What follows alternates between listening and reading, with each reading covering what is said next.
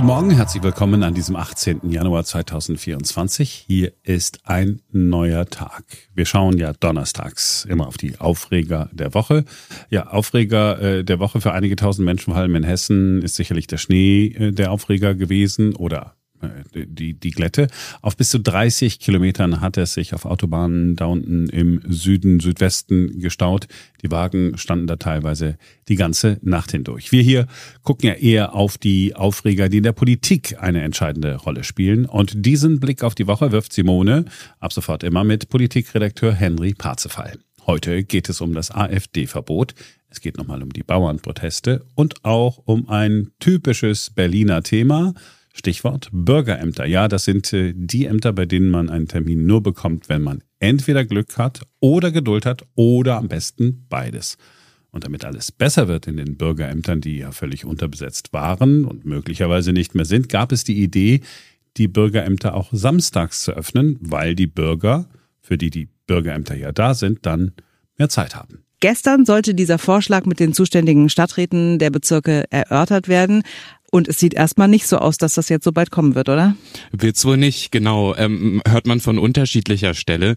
Was jetzt auch nicht überrascht, in nicht mal vier Wochen ist die nächste Wahlwiederholung in Berlin, die Teilwiederholung der Bundestagswahl. Mhm. Da sind die Ämter mit der Vorbereitung ausgelastet. Gleichzeitig steht die Europawahl an dieses Jahr, die auch vorbereitet werden muss. Es fehlen also schlicht die Kapazitäten und dann sind zwischen den Jahren ja noch IT-Probleme dazwischen gekommen. Natürlich sind sie das. okay, aber ganz ist die Idee nicht nicht vom Tisch. Vorerst schon, so wie man hört, aber der regierende Bürgermeister Kai Wegner hatte ja im Sommer schon angekündigt, dass es innerhalb von 14 Tagen einen Termin auf dem Bürgeramt geben soll. Das ist das Ziel, an dem man weiter dran ist. 100 Stellen sind da zusätzlich geschaffen worden im Zuge der Pünktlichkeitsoffensive des regierenden Bürgermeisters. Das läuft also an mit ein bisschen Verzögerung, wie das in Berlin halt so mhm. ist. Und wie sagte Marc gestern so schön, da kriegst du halt samstags keinen Termin. Wow. ja, ja. Unser Politikredakteur Henry Parzefall, danke für deine Einschätzung zur möglichen Samstagsöffnung der Berliner Bürgerämter. Mit der einen Wahl konnte man sicher nicht rechnen.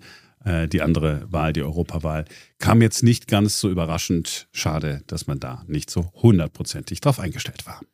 Nächster Aufreger, ein AfD-Verbot. Sollte man die AfD verbieten? Ja oder nein? Das Thema ist ja spätestens in aller Munde und in allen Köpfen seit äh, die Plattform Korrektiv enthüllt hat, was da in Potsdam in dieser Villa besprochen worden ist und wo ganz offensichtlich auch einige AfD-Anhänger und AfD-Politiker mit dabei gewesen sind. Also, sollte man die AfD verbieten, ja oder nein? Wenn nicht jetzt, was muss denn noch passieren, sagen die einen. Andere Stimmen, auch aus der Ampelregierung, sagen, lasst uns die AfD inhaltlich stellen. Und da fragt man sich doch, Warum will man das erst jetzt tun? Warum nicht schon viel früher? Ja, die Frage habe ich auch und die richtet sich nicht nur an die Ampel, sondern auch an die Union, die die Stimmung ja auch nicht inhaltlich für sich nutzen kann. Mhm. Grundlegend ist immer die Frage, inwieweit komme ich denn mit inhaltlichen Argumenten noch weiter? Wenn man inhaltlich mal ins Wahlprogramm der AfD guckt, müsste einem eigentlich Angst und Bange werden, was den Menschen da an Kürzungen droht, muss also an was anderem liegen. Es ist aus meiner Sicht trotzdem nachvollziehbar, dass man mit dem Verbot der AfD vorsichtig umgeht, weil was wäre, wenn das scheitert? Die ja. AfD profitiert höchstwahrscheinlich mehr, als dass sie Stimmen verliert. Und wir können über ein Verbotsverfahren sprechen und das prüfen. Die Gesinnung und der Frust bei den Menschen löst sich dadurch aber nicht in Luft auf. Ich glaube trotzdem, es ist ein gutes Zeichen. Zehntausende gehen im Moment gegen rechts auf die Straße und sagen, das geht so nicht. Mhm. Es gibt noch eine weitere Petition gerade, in der es nicht um die AfD im Allgemeinen, sondern um einen der führenden Köpfe der Partei geht. Björn Björn Höcke darf laut Gerichtsurteil als Faschist bezeichnet werden. Sein Landesverband in Thüringen wird als gesichert rechtsextrem eingestuft. Die Online-Petition heißt Wehrhafte Demokratie Höcke stoppen mit, ich habe eben nochmal nachgeguckt, aktuell mehr als 1,3 Millionen Unterschriften. Die Initiatoren wollen eine sogenannte Grundrechtsverwirkung für Björn Höcke erreichen und sehen da niedrigere Hürden als bei einem Parteiverbotsverfahren. Konkret geht es um Artikel 18 im Grundgesetz und da steht, wer die Freiheit der Meinungsäußerung, insbesondere die Pressefreiheit, die Lehrfreiheit, die Versammlungsfreiheit, die Vereinigungsfreiheit und so weiter zum Kampfe gegen die freiheitliche demokratische Grundordnung missbraucht, verwirkt diese Grundrechte, würde für Björn Höcke konkret bedeuten, ihm könnten beispielsweise das Wahlrecht, die Wählbarkeit und auch die Möglichkeit, öffentliche Ämter zu besetzen, entzogen werden. Mhm. Vier solche Anträge gab es schon in der Vergangenheit, habe ich recherchiert, aber alle sind gescheitert. Ja, diese AfD wird häufig aus Protest gewählt. Das zeigen Umfragen. Und in Umfragen ist die AfD häufig dann auch stärker als tatsächlich dann am Wahltag. Einfach weil Menschen sagen, na, ich will denen da oben mal zeigen, wo der Hammer hängt. Und genau das haben, und das haben wir alle mitbekommen, eine Woche lang, über eine Woche lang die Bauern getan. Am vergangenen Montag dann war die große Abschlusskundgebung hier bei uns in Berlin. Bei der Abschlusskundgebung der Proteste ist ein Auftritt sehr in Erinnerung geblieben, der von Finanzminister Christian Lindner von der FDP. Er hat dafür auch viel Kritik bekommen und darüber sprechen wir mit unserem Politikredakteur Henry Parzefall. Hi Simone. Ja, vielleicht hören wir uns als erstes kurz den Schnipsel von Lindners Rede an. Finanzminister Christian Lindner, der am Montag am Brandenburger Tor das sagt.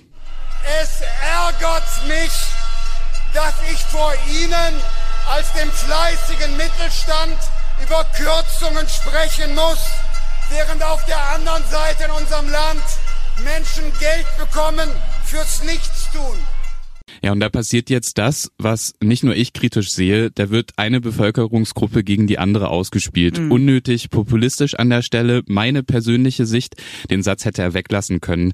Trotzdem, ich habe mir die ganze Rede angeguckt, man hat gehört, wie laut Lindner sprechen musste, weil wirklich laut gebuht wurde, gehört schon was dazu, sich so einer wütenden Menschenmenge entgegenzustellen. Warum es nicht der Bundeskanzler Olaf Scholz war, der dort stand, ist eine andere Frage. Ja, beantworte sie uns doch bitte, wo war er und was sagt das über den Bundeskanzler? Bundeskanzler aus, dass er sich den Protesten eben nicht gestellt hat? Naja, ich finde es in erster Linie schon richtig, dass da Christian Lindner steht als Finanzminister der FDP. Die möchte ja vor allem, dass die Schuldenbremse bleibt. Das Geld ist knapp, haben wir in den letzten Wochen immer wieder gehört. Mhm. Also auch okay, dass er da als Vertreter der Ampel nach vorne geht. Aber das sehe ich schon so, ein deutlicheres Signal auch der Geschlossenheit innerhalb der Ampel wäre ein Auftritt des Bundeskanzlers gewesen. Auch wenn die Ampel den Bauern ja jetzt ein Stück weit entgegenkommt, es scheint trotzdem noch nicht zu reichen. Hm. Ja, aber eines haben die Proteste zumindest gebracht. Heute will die Ampel einen Antrag für Erleichterungen für die Bauern in den Bundestag einbringen. Ob das den Bauern reicht oder weitere Proteste folgen, das werden wir hier natürlich im Blick behalten bei Ihrem Berliner Rundfunk 91.4. Also das war der Blick auf äh, die zurückliegende Woche, auf die Aufreger in dieser Woche. Die nächsten Proteste stehen an. Heute Nachmittag wollen Lkw-Fahrer nach Berlin kommen und morgen soll es dann eine große Kundgebung geben. Morgen sind wir dann wieder für euch da, denn dann ist wieder ein neuer Tag. Bis dahin.